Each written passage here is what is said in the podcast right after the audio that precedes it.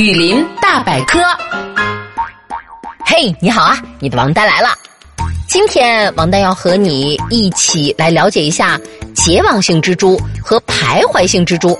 蜘蛛啊，它们不仅种类繁多，而且可以利用蛛网飞行，移动到非常遥远的地方。所以说呢，地球上任何一个地方都生活着蜘蛛。蜘蛛根据它们一般的习性，可以分为两种。停留在某处生活的结网性蜘蛛和并没有固定住所的徘徊性蜘蛛。好嘞，那王丹就带着你一起好好了解一下结网性蜘蛛最主要的特征呢是结网捕食，又称定居性蜘蛛。